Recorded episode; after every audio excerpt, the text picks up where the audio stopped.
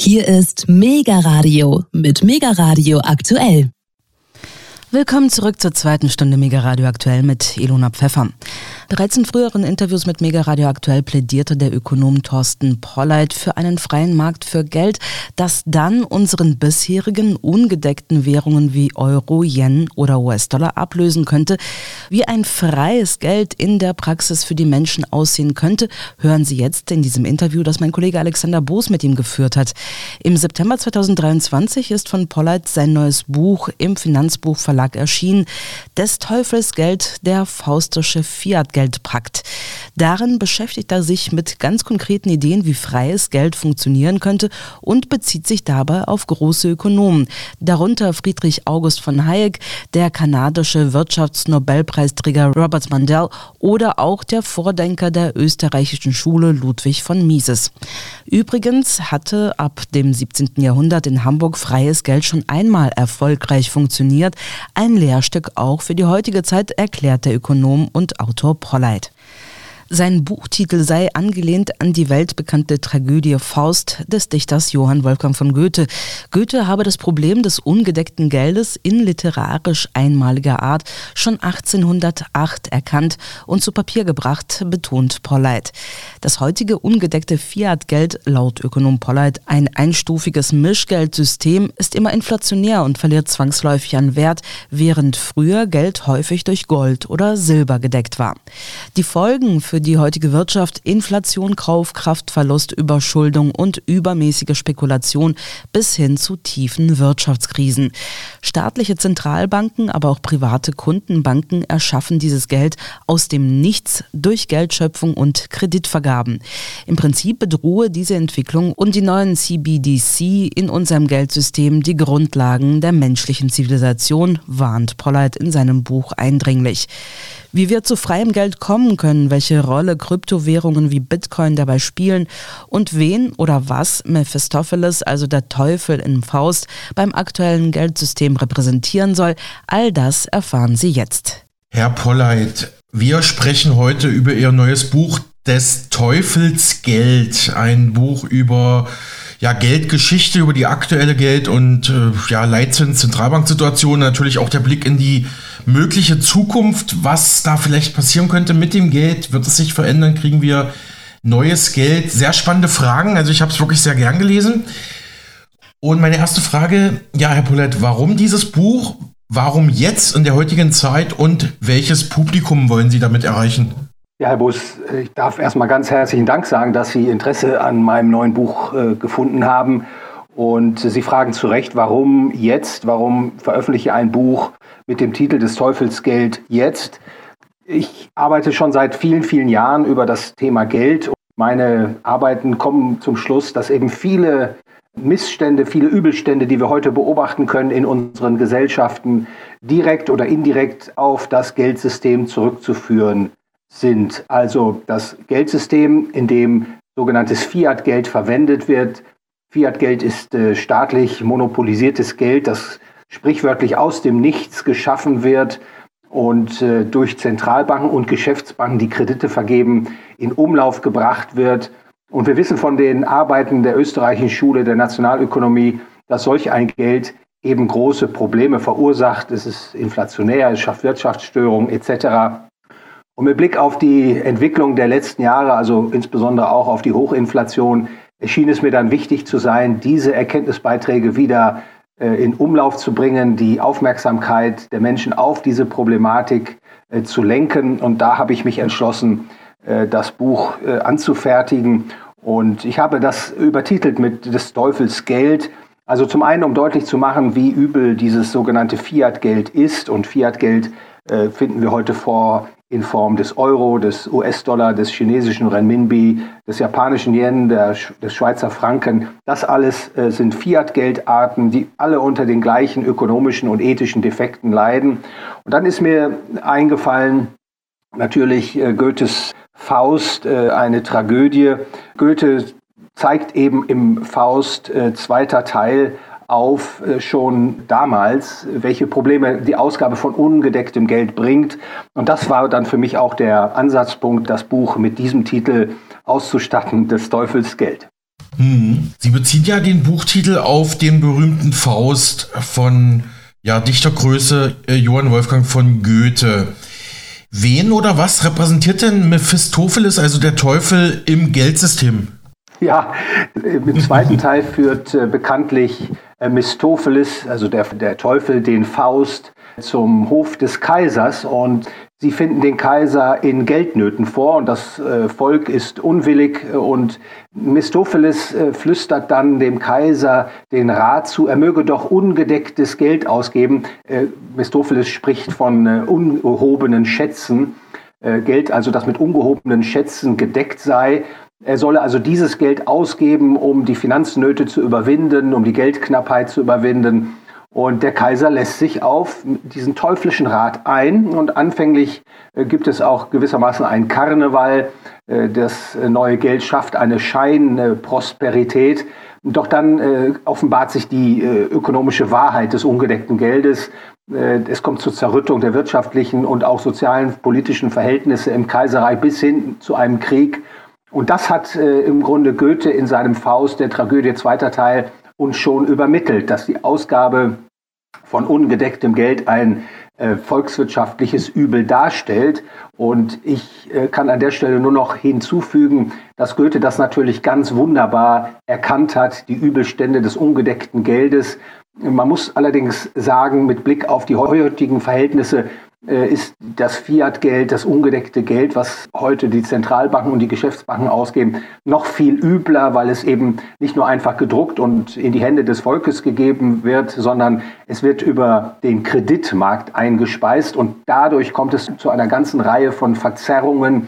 Der Zins wird verzerrt und das heißt, äh, die ökonomischen äh, Entscheidungsfindungsprozesse der Konsumenten und der Unternehmer, die werden stark verzerrt und führen zu Fehlallokation, Fehlentscheidungen und äh, zu wirtschaftlichem Übel. Insofern hoffe ich also durch meinen Erklärungsbeitrag zu zeigen, äh, dass Goethe natürlich schon in die richtige Richtung gewiesen hat, aber dass wir das Fiat-Geld, was wir heute vorfinden, eben noch mit einem weitaus kritischeren Blick betrachten müssen. Sie haben es zwar schon angedeutet, aber Nochmal vielleicht ein bisschen konkreter. Was kritisieren Sie genau am Fiat-Geld und an den Zentralbanken heute? Ja, das Fiat-Geld ist zum einen nicht äh, natürlich in die Welt gekommen, sondern die Staaten haben über einen zugegebenermaßen langfristigen Prozess hinweg äh, das Sach- oder das Gold- oder Silbergeld aus dem Verkehr gezogen und eigenmächtig aus Eigeninteresse heraus das staatseigene Fiat-Geld auf den Weg gebracht. Und das äh, Fiat-Geld leidet, ich sagte das bereits, unter einer ganzen Reihe ökonomischer und ethischer Defekte. Also es ist inflationär, das merken Sie, das merke ich, das merken alle Menschen, die mit äh, dem heutigen Geld äh, zu tun haben, dass die Kaufkraft schwindet. Man bekommt immer weniger Güter für sein Geld. Also das Fiat-Geld ist inflationär, eben weil es äh, chronisch vermehrt wird dann sorgt es dafür, dass es zu einer ungerechten, ja, man muss sagen, sozial ungerechten Verteilung von Einkommen und Vermögen kommt. Äh, die Erstempfänger des neu ausgegebenen Geldes, das sind immer die Gewinner. Und diejenigen, die das Geld später bekommen, das neu geschaffene Geld zu einem späteren Zeitpunkt erhalten, das sind die Verlierer. Es kommt zu einer Umverteilung von Einkommen und Vermögen. Die Erstempfänger sind die Gewinner, die Spätempfänger sind die Verlierer. Das ist der sogenannte Cantillon-Effekt. Dann führt die Ausgabe dieses Fiat-Geldes zu Boom und Bust, also zu Wirtschaftsstörungen, Spekulationsblasen, die sich auftürmen und dann platzen und natürlich auch zu einer Verschuldung, zu einer Überschuldung der Volkswirtschaften. Die Schuldenlasten steigen stärker an, als die Einkommen zunehmen. Und insbesondere macht das Fiat-Geld den Staat immer größer und mächtiger zu Lasten ähm, individueller Freiheitsrechte, also der Freiheitsrechte von Konsumenten und Produzenten. Und insgesamt gesehen, und da beziehe ich mich dann auf äh, namhafte Denker, äh, letztlich zerstört ein Fiat-Geldsystem äh, die freie Gesellschafts- und Wirtschaftsordnung. Und das herauszuarbeiten war eben auch ein Ziel in diesem Buch, soll dem Leser, der Leserin deutlich werden, wie problematisch es ist, mit Fiat-Geld zu operieren. Mhm. Genau, Sie haben es ja gerade gesagt, es ist ja nicht nur die, die Schöpfung des Geldes, des Fiat-Geldes durch die Zentralbanken, sondern auch durch ja, Kreditvergabe bei den normalen Banken, sage ich mal, wird ja auch die Geldmenge ständig erhöht ohne äh, Wertdeckung, ja. Ja, das ist richtig. Äh, das heutige Geldsystem, das heutige Fiat-Geldsystem ist ein sogenanntes einstufiges äh, Mischgeldsystem. Die Zentralbank, die staatlichen Zentralbanken haben das Geldproduktionsmonopol und sie schaffen sogenanntes Zentralbankgeld. Und dieses Zentralbankgeld, das brauchen und das bekommen auch die privaten Geschäftsbanken.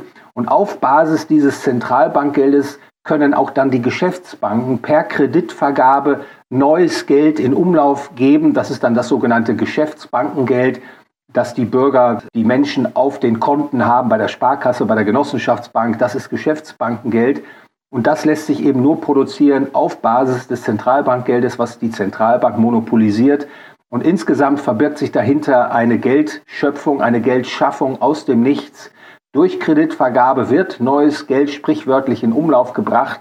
Und das ist dann auch die Quelle der vielen ökonomischen und auch ethischen Probleme, die die Volkswirtschaften heute plagen. Hm. Also Herr Pollett, wenn wir das nochmal zusammenfassen, Sie schreiben ja am Buch, im Fiat-Geld liegen und Mephistopheles wusste das natürlich nur zu gut, zivilisatorisch zerstörerische Kräfte verborgen. Also Sie haben es schon gerade genannt, Inflation, ein Ungleichgewicht. An anderer Stelle im Buch schreiben Sie, es ist vielmehr ein sicheres Mittel, um Volkswirtschaften auf Abwege zu bringen, sie wegzuführen von Freiheit und Wohlstand, ihnen Unfreiheit und letztlich auch Verarmung zu bringen. Also das sind dann diese ja, antizivilisatorischen Kräfte, die durch das Fiat-Geld, wie Sie schreiben, freigesetzt werden. Ne?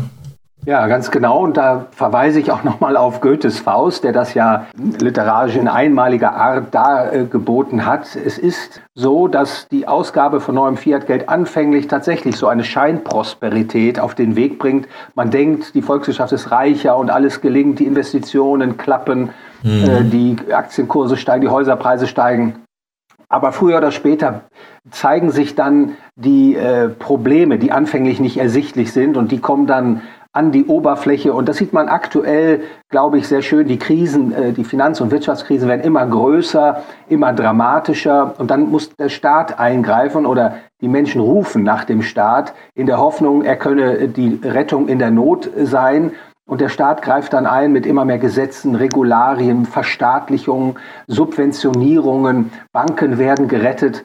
Und der Staat dringt dadurch immer weiter vor in das Wirtschafts- und Gesellschaftsleben, verdrängt die wenigen verbliebenen Kräfte des freien Marktes. Und früher oder später landet dann eine Volkswirtschaft, die dem Fiat-Geld nicht abschwört, dann tatsächlich in einer Situation der Unfreiheit, vielleicht eine Lenkungs- oder Kommandowirtschaft, wie man das bezeichnet, oder mhm. es kommt zum Sozialismus. Und das sind eigentlich die dramatischen Folgen des Fiat-Geldes, die ich versuche äh, zu erklären in meinem Buch.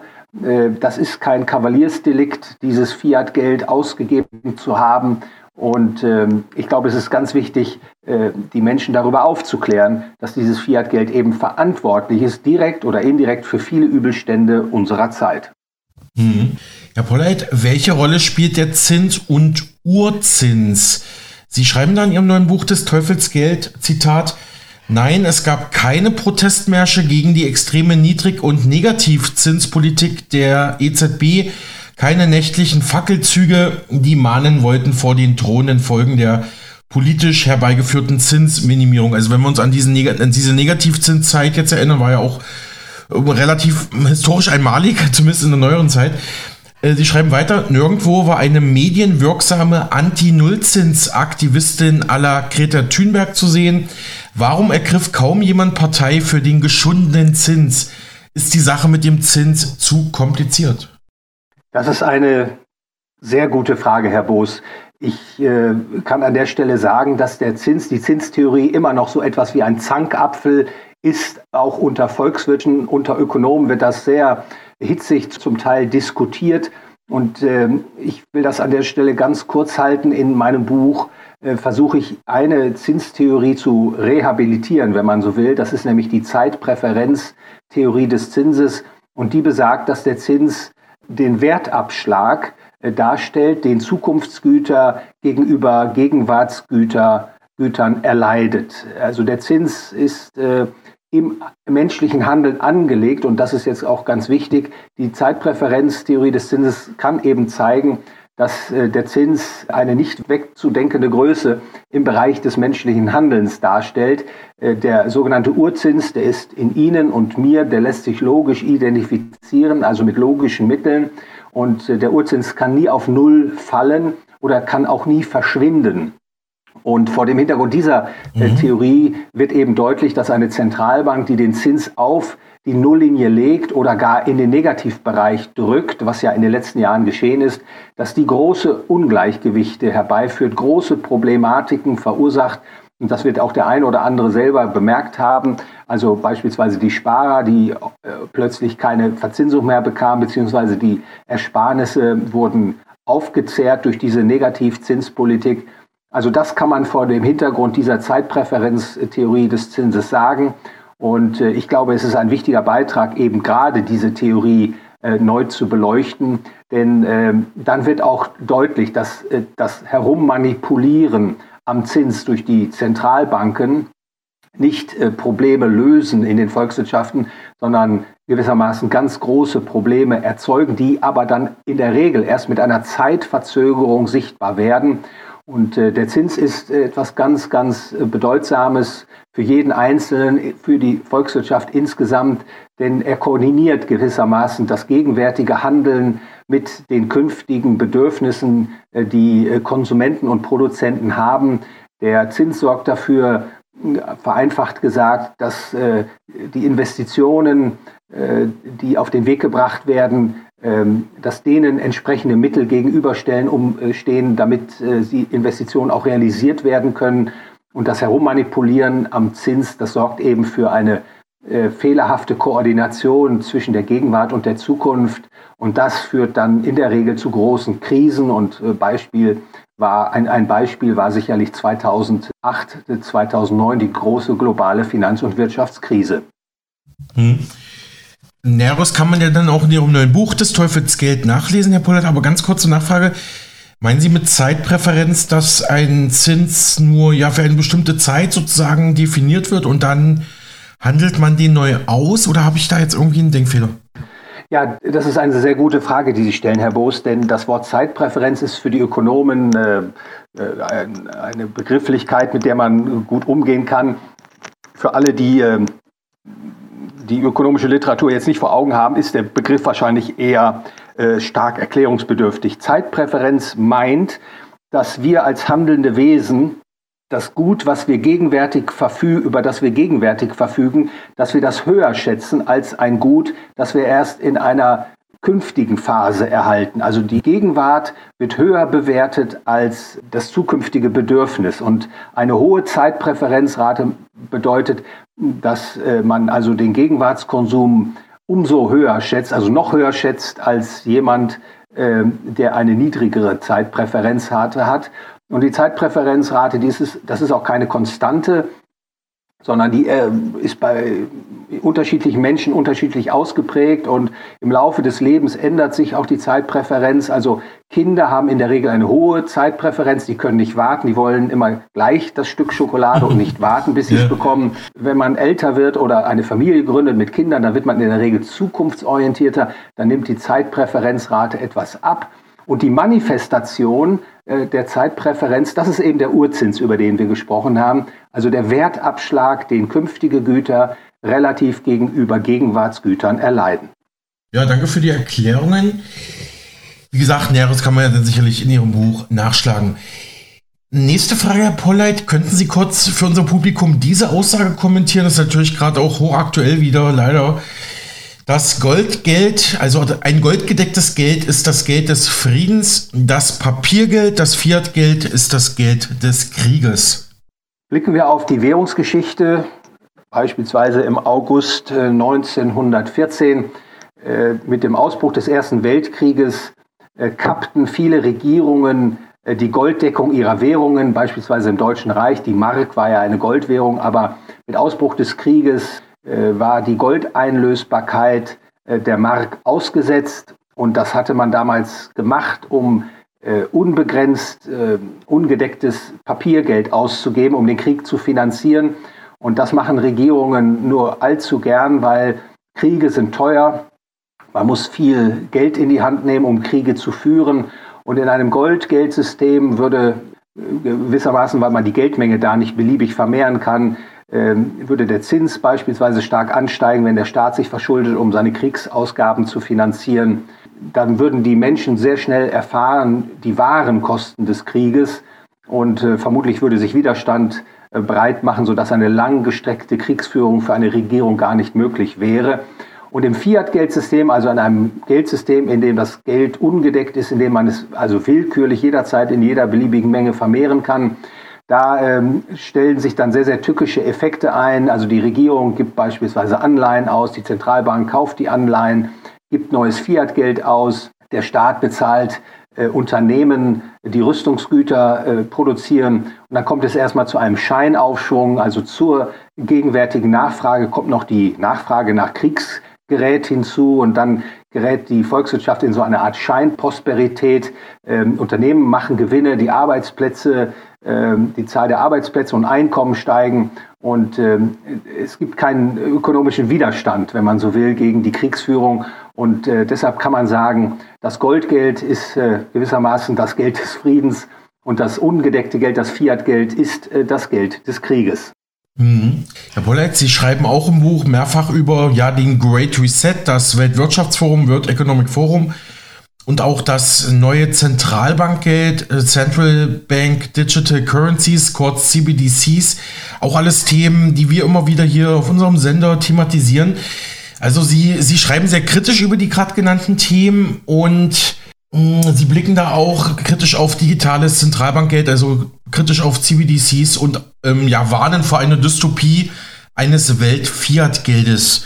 Wenn Sie das für uns nochmal kurz äh, schildern könnten, was Ihre Kritikpunkte sind? Ja, Herr Boos, vielleicht bin ich da etwas zu einseitig, aber ich bleibe mal an der Stelle bei dieser Einseitigkeit.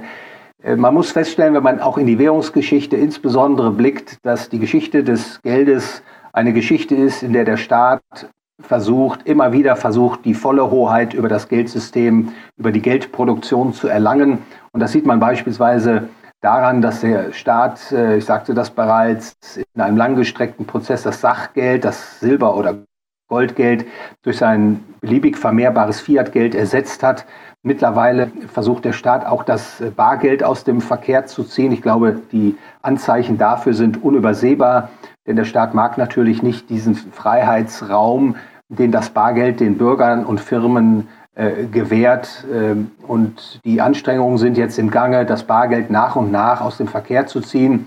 Und die letzte wirklich äh, große Aktion, die der Staat jetzt auf den Weg gebracht hat, ist äh, die Ausgabe von sogenanntem digitalen Zentralbankgeld. Dahinter verbirgt sich die Idee, dass äh, Bürger und Firmen demnächst ein elektronisches Geld bekommen, das direkt von der Zentralbank ausgegeben wird. Man kann dann entweder sein, sein, digital, sein sogenanntes digitales Zentralbankgeld in einer elektronischen Brieftasche, einer Wallet halten oder auf Konten direkt bei der Zentralbank. Und das wird natürlich dazu führen, dass äh, äh dieses digitale Zentralbankgeld auch äh, das Bargeld äh, mit verdrängen wird. Und äh, die Ausgabe von digitalem Zentralbankgeld hat dann natürlich auch weitere Probleme, die man benennen sollte an der Stelle. Ich will es kurz halten. Ich will nur darauf verweisen, dass digitales Zentralbankgeld beispielsweise programmierbar sein kann und vermutlich auch sein wird. Und dann kann man so ein digitales Zentralbankgeld kombinieren mit einem Social Credit Score la China. Also wer äh, politisch Ungewolltes tut, Bücher liest, äh, die der Staat nicht mag, zu viel Fleisch konsumiert, zu viel herumreist, ähm, dessen äh, Kontoguthaben können gewissermaßen eingefroren werden. Und das ist natürlich dann ein ganz großes Problem. Spätestens dann, wenn sich das digitale Zentralbankgeld weit verbreitet hat, der Bürger wird vollends gläsern, und, und steuerbar. Und dann kann man das digitale Zentralbankgeld natürlich auch mit einer mit einem digitalen Impfpass kombinieren oder einer digitalen ID.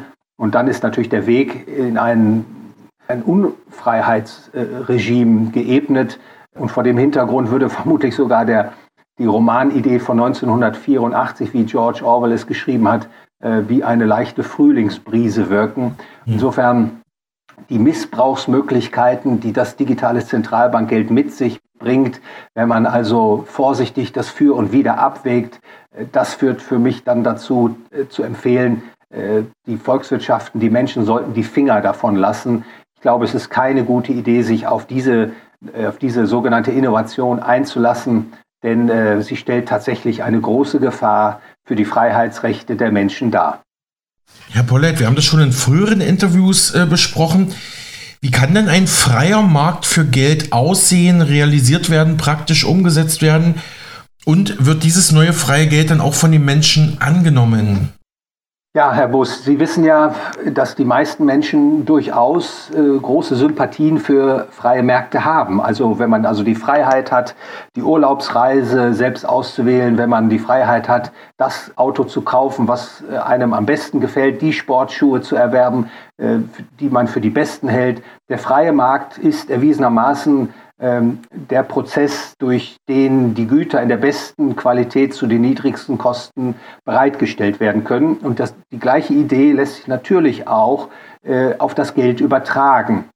Das mag jetzt erstmal etwas äh, äh, gewöhnungsbedürftig klingen, äh, aber ähm, die Idee des freien Marktes bedeutet, dass du und dass ich, dass wir alle die Freiheit haben, das Geld für unsere Transaktionen auszuwählen, was wir am relativ besten äh, ansehen und dass alle auch die Freiheit haben, ihren Mitmenschen ein Gut anzubieten, dass diese als Geld verwenden wollen, freiwillig verwenden wollen. Und der Geldnachfrager bestimmt dann letztlich, was als Geld äh, umläuft. Das wäre vermutlich, ich kann da nur spekulieren, weil ich natürlich auch nicht das Ergebnis des freien Marktes kenne, der eher ein Entdeckungsverfahren ist. Aber das kann dann sein, dass das Gold oder Silber ist oder eine Kryptoeinheit. Und an der Stelle kann ich nur sagen, ein freier Markt für Geld würde problemlos äh, funktionieren. Es würde den Menschen besseres Geld geben. Die ganzen Probleme, die wir diskutiert haben, die würden gewissermaßen äh, verschwinden. Die würden aus der Welt verschwinden. Denn die Menschen würden natürlich überwechseln, früher oder später, zu einem besseren Marktgeld. Ähm, es gibt auch an der Stelle, äh, betone ich das nochmal, keine überzeugenden Gründe, warum der Staat das Geldmonopol innehaben sollte. Es gibt keine belastbaren ökonomischen und ethischen Argumente dafür.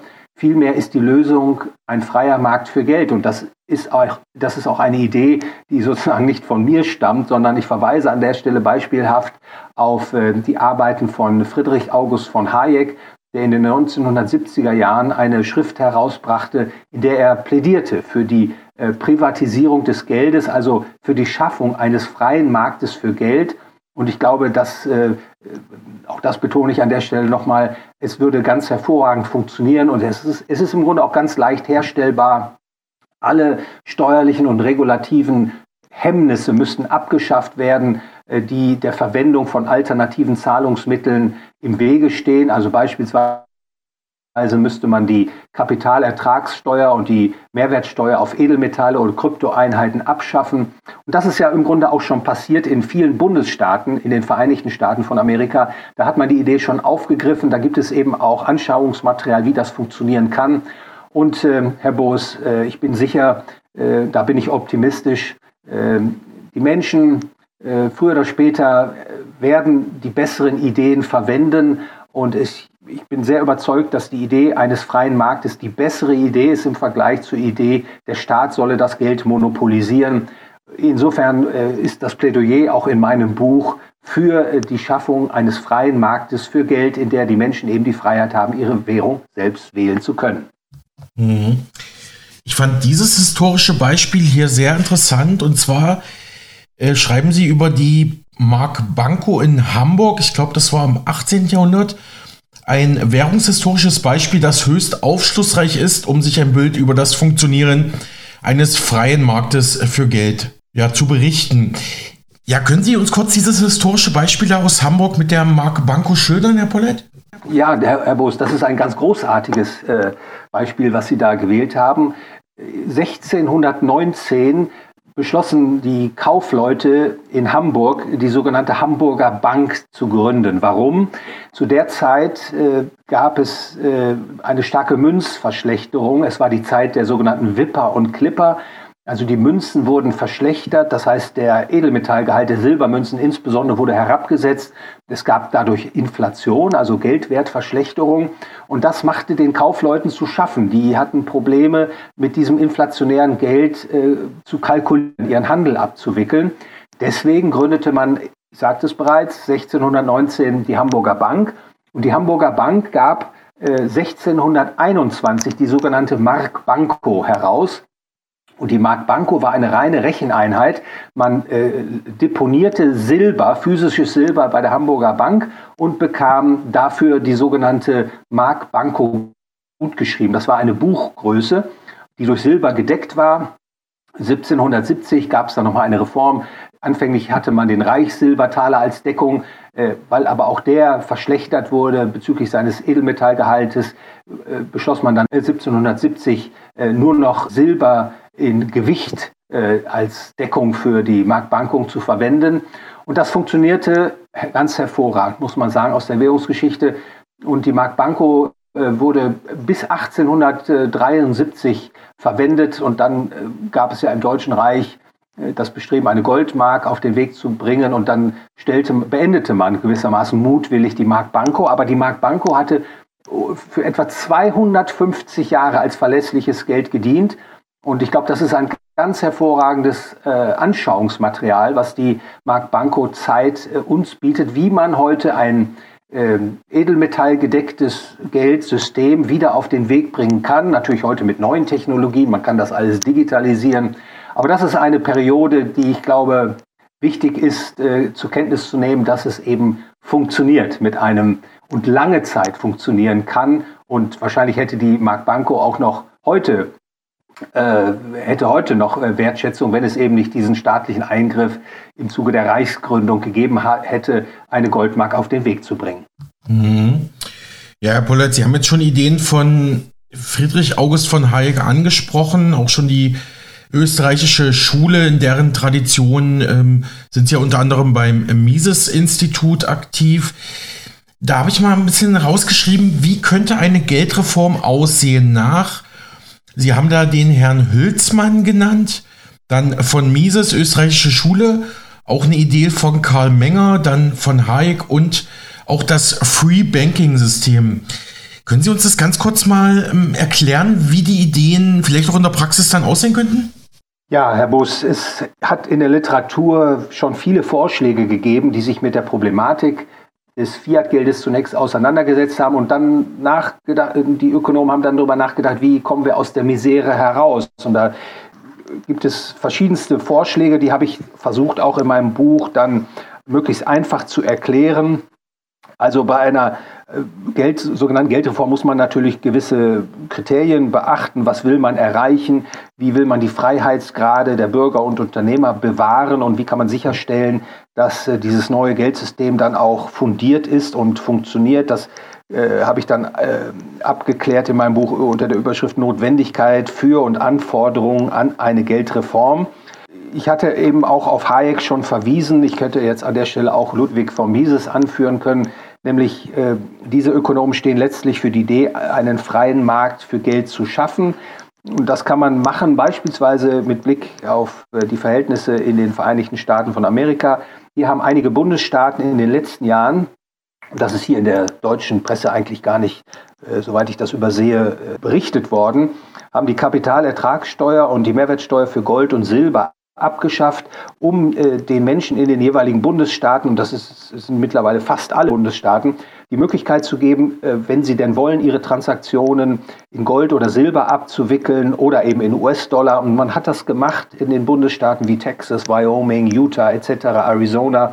Ähm, um die Menschen äh, zu schützen vor einer Inflationierung des US-Dollar aus Washington. Und äh, ich sagte es bereits, äh, man muss im Grunde Kapital- und Mehrwertsteuer abschaffen, damit äh, die Verwendung äh, beispielsweise von Edelmetallgeld äh, keine Kosten, Nachteile gegenüber der offiziellen Währung erleidet. Ich würde auch empfehlen, da die Kryptoeinheiten noch mit einzubeziehen. Dann gibt es Vorschläge, äh, die gewissermaßen den Übergang regeln wollen, also von so einem Fiat-Geldsystem hin zu einem freien Markt für Geld. Da stellt sich nämlich die Frage, was passiert denn mit dem ausstehenden Fiat-Geld? Ähm, da gibt es beispielsweise Vorschläge, wie äh, Ludwig von Mises und Murray Rothbard, sein Schüler, sie gemacht haben, indem man die ausstehenden Fiat-Geldmengen noch mit dem Gold deckt, was in den Kellern der Zentralbanken noch äh, vorrätig ist, dass man also aus diesen Fiat-Währungen eine goldgedeckte Währung macht. Das soll dann verhindern, dass es zu einem Totalverlust dieses Geldes kommt. Und nachdem dieser Schritt dann vollzogen ist, kann man einen freien Markt dann für Geld eröffnen. Und äh, es gibt weitere Vorschläge, äh, die etwas spezifischer sind, wie der von äh, George Reisman, den ich auch darstelle, oder den Vorschlag von äh, Jesus Huerta de Soto. Also daran merken Sie schon, es gibt eine ganze Reihe von Reformvorschlägen, wie man aus dieser Fiat-Geld-Misere herauskommt und äh, zu besserem Geld gelangt. Und ich glaube, es ist wichtig, sich eingehend äh, mit diesen Vorschlägen auch auseinanderzusetzen, um vor allem auch zu erkennen, dass es möglich ist, sich vom Fiat-Geld abzukehren. Ähm, sehen Sie da aktuell irgendwelche Entwicklungen, dass, ähm, ja, dass das, ich weiß nicht, irgendwelche internationalen Initiativen oder vielleicht auch mal äh, staatliche Regierungen, die das vielleicht mal so kurz durchblicken lassen, weil im Prinzip bedeutet es ja der komplette Machtverlust für die ja, bisherigen Staaten und Zentralbanken, ne? wenn man das so weiterdenkt. Ja, das ist, das ist vollkommen richtig. Das ist natürlich mit weitreichenden Konsequenzen verbunden, die Abkehr vom Fiat-Geld. Ich glaube, man kann nicht erwarten, dass äh, diese Reformen sozusagen von oben kommen. In Argentinien, jetzigen Präsidentschaftswahlkampf, gibt es Javier äh, Millet, der ja mhm. die Zentralbank schließen will, der also weitreichende Reformen äh, im Geldbereich seines Landes vorsieht. Da wird man gucken müssen, wie weit er, wenn er denn äh, in die Machtposition kommt, das tun zu können, äh, wie weit er da kommt. Aber ich glaube, die in Anführungsstrichen Revolution muss von unten kommen. Äh, die Menschen müssen erkennen, dass das Fiat-Geld für sie, für ihre Familien, ihre, äh, ihre Gemeinschaften äh, schlecht ist und dass es Alternativen gibt. Ähm, eine Möglichkeit ist eben auch schon, ich glaube, das zeichnet sich ja auch ab, dass die Ersparnisse immer weniger in Fiat-Geld äh, äh, angelegt werden sondern dass die Menschen äh, nach Alternativen suchen, nach sogenannten Sachgütern oder dass man Gold oder Silber oder auch äh, Kryptoeinheiten verwendet, um seine Ersparnisse zu bilden und dass die Geldnachfrage äh, in der Volkswirtschaft insgesamt äh, zurückgedrängt wird.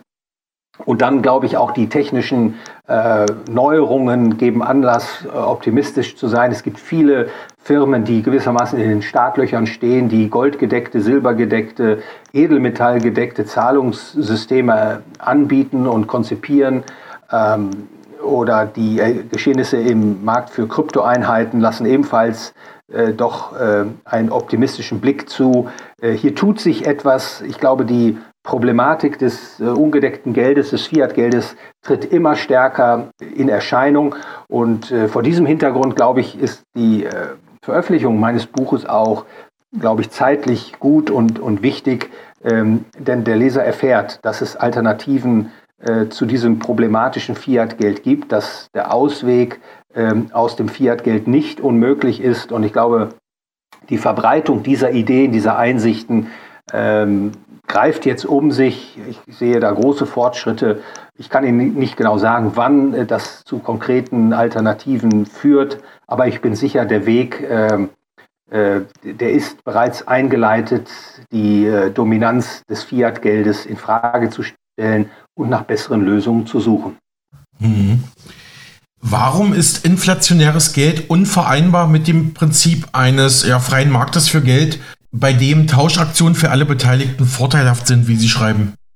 Das Fiat-Geldsystem ist ja errichtet worden von Staaten bzw. den Sonderinteressengruppen, die die Staaten für ihre Zwecke einspannen.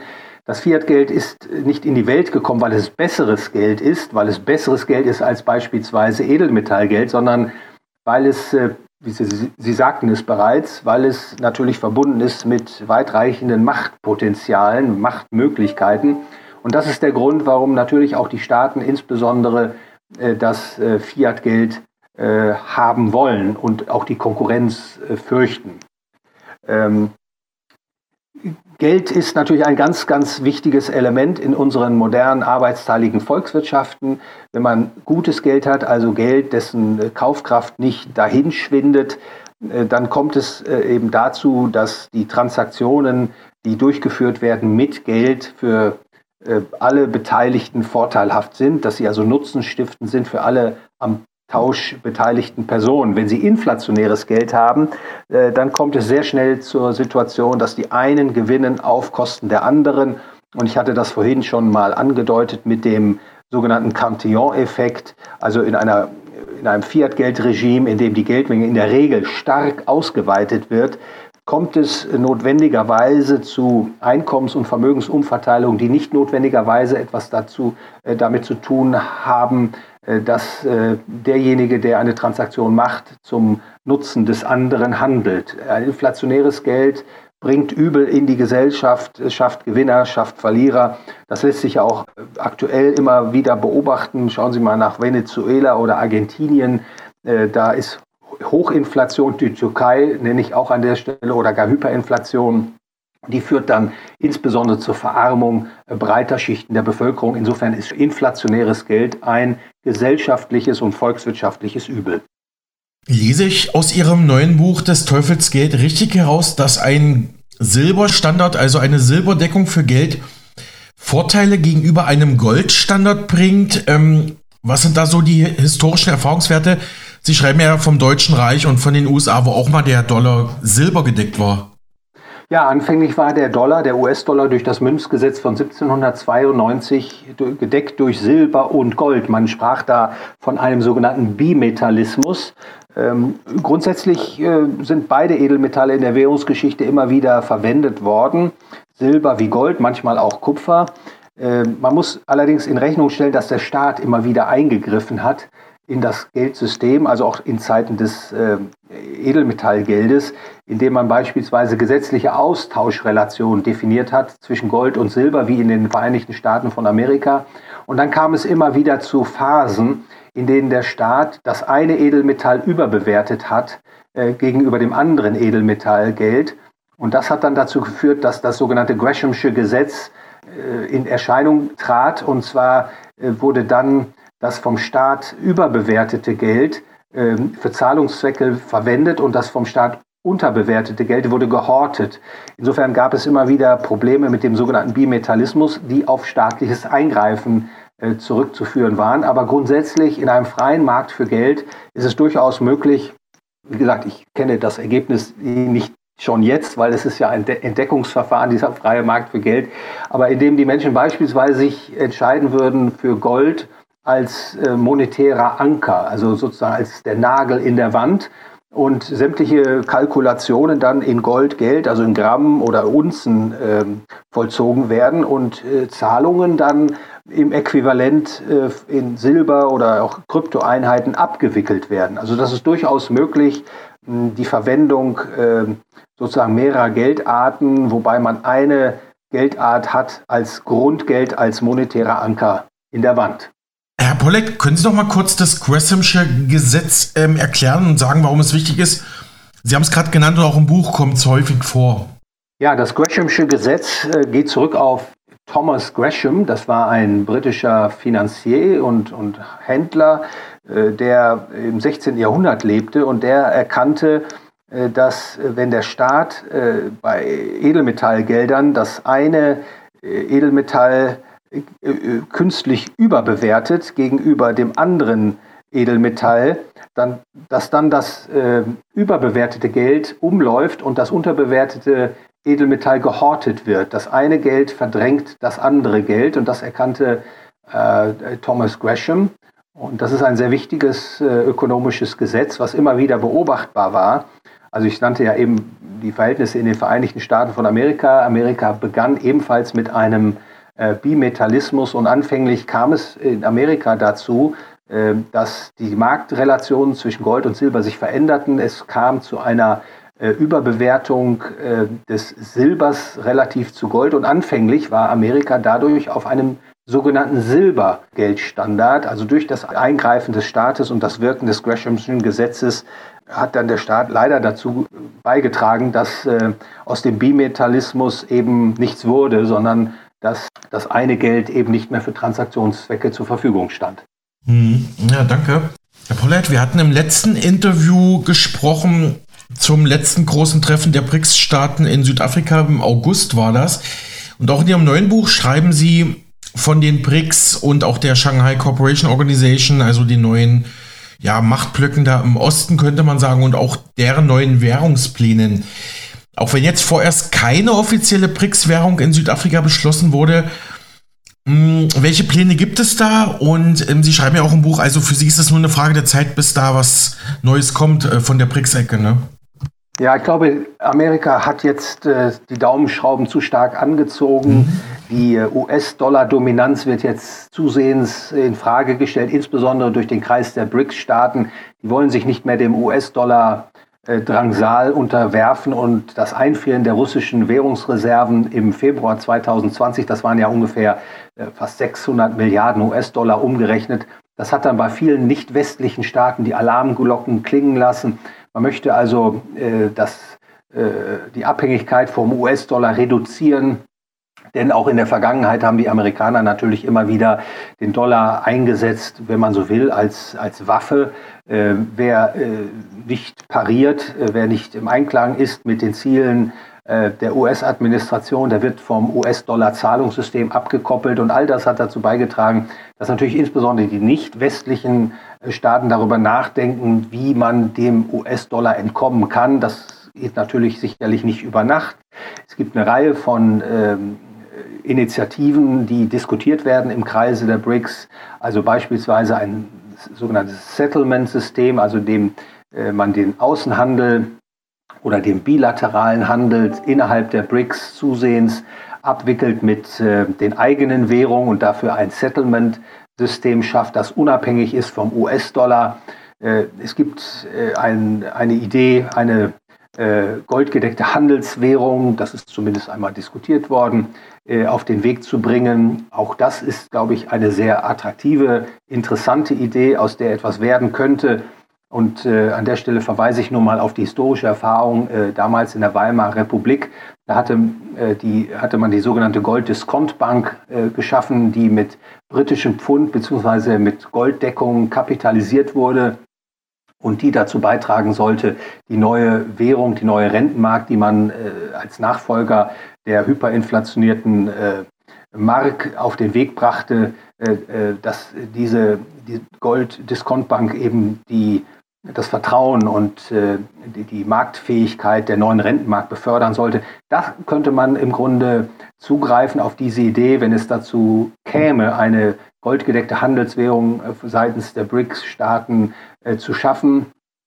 Äh, wie weit, wie schnell das sich vollziehen kann, wage ich natürlich an der Stelle auch nicht zu sagen. Und man muss auch in Rechnung stellen, auch den nicht westlichen Ländern wie China, Indien und Russland muss man natürlich auch unterstellen, dass sie ein Interesse haben, weiterhin über Fiat-Geld zu verfügen. Die Mission dieser Staaten ist natürlich nicht den Menschen in, in der, im eigenen Lande besseres Geld äh, zu verabreichen, sondern man will ein Gegengewicht zum US-Dollar schaffen. Insofern muss man eine gewisse Vorsicht äh, an den Tag legen, wenn man die Hoffnung hat, dass auf dem Wege äh, besseres Geld in die Welt kommt. Ich glaube eher, dass man weiter äh, die Idee propagieren sollte, ein besseres Geld ist möglich und besseres Geld lässt sich schaffen durch einen freien Markt für Geld, dass also möglichst viele Menschen davon Kenntnis erhalten, sich dafür interessieren und gewissermaßen die Nachfrage dann nach einer besseren Lösung so groß wird, äh, dass sich da Veränderungen äh, abzeichnen. Aber sie werden sicherlich nicht von oben kommen, sondern sie müssen von unten kommen, von den Menschen selber. Hm, ja, verstehe. Noch zwei Fragen.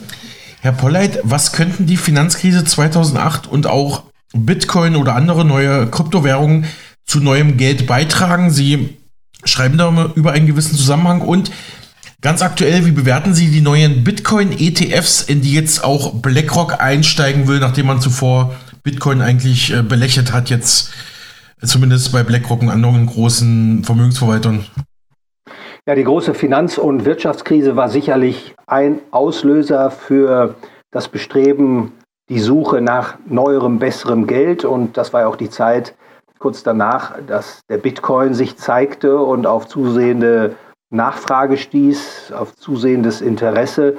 Also das ist unverkennbar, dass äh, das sicherlich ein Impuls war, äh, die Idee eines freien Marktes in die Tat umzusetzen. Und äh, es ist natürlich nur zu hoffen, dass äh, beispielsweise auch im Bereich der Kryptoeinheiten weitere Fortschritte gemacht werden, dass die Menschen da tatsächlich praktikable Alternativen bekommen, erkennen können zum herrschenden Fiat-Geld. Also solche Krisen sind immer natürlich Weckrufe, die den Menschen zeigen, dass das Fiat-Geld eben für Krisen sorgt und auch, äh, wenn die Staaten dann beginnen, die selbst verursachte Krise mit noch mehr Geld und tieferen Zinsen zu, in Anführungsstrichen, bekämpfen, äh, dass dann natürlich das Fiat-Geld in der Kaufkraft weiter herabgesetzt wird. Krisen sind äh, immer wieder Impulse, den Menschen vor Augen zu führen, dass das Fiat-Geld kein gutes Geld ist. Und ich kann nur hoffen, dass eben auch diese technologischen Fortschritte, die bisher gemacht wurden, weitergeführt werden, dass äh, äh, sagen wir mal, die technischen Hürden, die noch zu überwinden sind, also beispielsweise in der Häufigkeit äh, der, in der Kapazität der Zahlungsabwicklungsmöglichkeiten, dass hier äh, es zu weiteren Fortschritten kommt. Ich bin etwas skeptisch mit Blick auf ETFs für Bitcoins. Natürlich bietet das die Möglichkeit, dass Investoren, die nicht direkt Bitcoins erwerben wollen, über ETFs äh, gewissermaßen an dieser Wert, erhofften Wertsteigerung partizipieren zu können. Aber der Bitcoin ist natürlich, äh, wenn er Geldfunktionen erlangen soll, kein Spekulationsobjekt, sondern er sollte als Kassenhaltungsgröße in den Portfolios äh, der möglichst breiten Investorenschicht vertreten sein. Das ist mir nicht so ganz klar, ob das tatsächlich zum Vorteil ist, denn wenn ein Bitcoin-ETF kommt, natürlich würde das wahrscheinlich den Preis zunächst mal nach oben befördern. Aber ich glaube, es wäre vorteilhafter für die weitere Entwicklung des Bitcoin, wenn ähm, die Anleger sich entscheiden, Bitcoin direkt zu halten, den Private Key, also zu Hause in der Schublade zu halten und sich nicht darauf zu verlassen, dass der Bitcoin beispielsweise in einem äh, ETF von BlackRock sicher äh, gelagert ist. Also gewisse Reservierung hören Sie raus, äh, was äh, die Entwicklung eines neuen äh, Bitcoin-ETFs anbetrifft, mit Blick eben auf die weitere Etablierung des Bitcoin als Zahlungsmittel. Mhm. Ja, Herr Polet, wir kommen langsam zum Ende schon mal vielen Dank für Ihre Zeit, dass wir über Ihr neues Buch des Teufels geht sprechen konnten. Ich bin ja persönlich sehr gespannt, ob wir wirklich ähm, bald so vielleicht erste leichte Tendenzen und Vorstöße sehen werden, ja, dass wir vielleicht bald ein neues freies Geld bekommen, bin ich sehr gespannt drauf, aber dass das aktuelle Geldsystem ja bröckelt, das, ähm, ja, das sagen ja eigentlich alle Beobachter, ne? das ist ja jetzt auch kein Geheimnis. Ähm, letzte Frage, könnten Sie noch diesen Abschnitt äh, für unseren Sender kurz erläutern? Dass das Szenario einer Welt-Fiat-Währung beileibe nicht an den Haaren herbeigezogen ist, zeigen nicht zuletzt die Vorstöße global einflussreicher geldpolitischer Institutionen. So schlug beispielsweise die Bank für internationalen Zahlungsausgleich, die sitzen ja in der Schweiz, im Juni 2023 eine Blaupause für die Schaffung einer neuen Finanzmarktinfrastruktur vor, in Form eines einheitlichen Content-Buches Unified Ledger, das die digitalen Zentralbank-Geldkarten, Tokens ähm, etc. zusammenführen wollen, haben sie vorhin schon gesagt. Oder man denke an den Vorschlag der Bank of England aus dem Jahr 2019, demzufolge der US-Dollar als weltweite Reservewährung durch eine sogenannte Synthetic Hegemonic Currency abgelöst werden könnte. Ja, wenn Sie zu dem Plan noch kurz was sagen können und ähm, ja, warum Sie die kritisieren? Ja, im Jahr 2018 habe ich ein Buch veröffentlicht, das trägt den Titel Mit Geld zur Weltherrschaft. Und das ist gewissermaßen in dem neuen Buch des Teufels Geld eine, eine kurze Zusammenfassung. Äh, dieses Kapitel ist eine kurze Zusammenfassung dieses Buches. Herr Boos, die optimale Anzahl der Währungen auf der Welt ist eins. Also es gibt durchaus äh, gute Gründe, gute ökonomische Gründe, auch zu empfehlen, äh, die Anzahl der Währungen auf der Welt zu reduzieren. Und das hatte man ja im ausgehenden 19. Jahrhundert quasi durch freiwillige Wahl des Geldes, wenn man so will, fast schon vollzogen. Da war nämlich das Gold das Weltgeld, das hieß in Amerika Dollar, in, äh, in, im deutschen Sprachraum hieß das Mark. Äh, da hatte man schon die Situation eines mehr oder weniger vereinheitlichten Geldsystems weltweit. Heutzutage ist äh, natürlich auch eine Konzentrationstendenz zu erkennen. Allerdings wird sie getrieben nicht von den freien Marktkräften, sondern von den Staaten selber. Und äh, ja, diese Konzentrationstendenz lässt erwarten, dass äh, es künftig, wenn man diese Entwicklung nicht stoppt, es immer weniger Währungen geben wird. Und Sie sprachen auch schon einige konkrete Vorschläge an, dass man also versucht, äh, aus einer Vielzahl von äh, noch nationalen Währungen eine supranationale Währung zu formen. Im äh, Euroraum ist das ja im Kleinen in Anführungsstrichen geglückt. Man hat aus nationalen Währungen eine Einheitswährung gemacht. Man hat die nationalen Währungen verschmolzen auf den Euro. Und das ist auch die Blaupause die für viele, äh, die befürworten, ein einheitliches Geld auf der Welt äh, aus der Taufe zu heben, Anwendung finden kann. Also beispielsweise Robert Mandel. So hat beispielsweise der kanadische Ökonom Robert Mandel plädiert, eine Weltwährung namens Intor zu schaffen, in dem die großen Währungen der Welt, also US-Dollar, Euro, chinesischer Renminbi und japanischer Yen, gegenüber diesem sogenannten Intor äh, fixiert werden, also die Wechselkurse fixiert werden und nachfolgend eben durch eine einheitliche Geldpolitik gesteuert werden. Und äh, das ist sozusagen der Geburtsakt, aus dem eine neue Welt-Fiat-Währung äh, entstehen könnte. Und äh, ja, das ist in der Tat, äh, denke ich, gegenüber dem Status quo eine es wäre eine große Verschlimmerung, denn wenn alle Menschen mit so einem politisierten Geld operieren müssten, dann sind sie natürlich auch den Missbrauchsmöglichkeiten, die diese Weltwährung bietet, rettungslos äh, ausgeliefert. Dann gibt es keine Möglichkeit mehr, dieser Entwicklung zu entkommen. Es würde auch äh, gewaltiges Machtpotenzial natürlich einer Regierung, einer Weltregierung wie immer man das nennen wird, einer supranationalen Institution, die die Geschicke der Menschen leiten soll. Die Machtpotenziale würden gewaltig sein, also da kann man nur erschaudern. Und insofern ist das eine Dystopie und es ist deswegen auch wichtig, sich vom staatlichen ungedeckten Geld loszusagen, insbesondere auch von diesem Internationalismus und Globalismus, der sich dahinter verbirgt. Ähm, insofern hoffe ich, dass ich da auch nochmal mit diesem Aspekt äh, warnend den Finger heben kann, wenn ich so sagen darf, äh, dass das Fiat-Geld wirklich eine ganze Reihe von Problemen und äh, Missständen bringt und nicht zuletzt eben auch den Weg zu einer einheitlichen polisierten Weltwährung ebnet.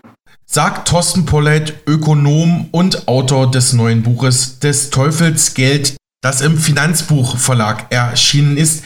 Vielen, vielen Dank für Ihre Zeit und die Expertise und natürlich dann auch für unsere Hörerinnen und Hörer ein kleiner Buchtipp mit an die Hand. Besten Dank, Herr Pollett. Vielen Dank für die Einladung, Herr Boos. Ich freue mich immer, mit Ihnen zu sprechen. Soweit der Buchautor, Ökonom sowie Präsident und Gründer des Ludwig von Mises Instituts Deutschland Thorsten Polleit im Gespräch mit meinem Kollegen Alexander Boos. Ja, und damit ist die heutige Sendung auch schon an ihrem Ende angelangt. Ich hoffe, Sie schalten morgen wieder ein. Tschüss, machen Sie es gut.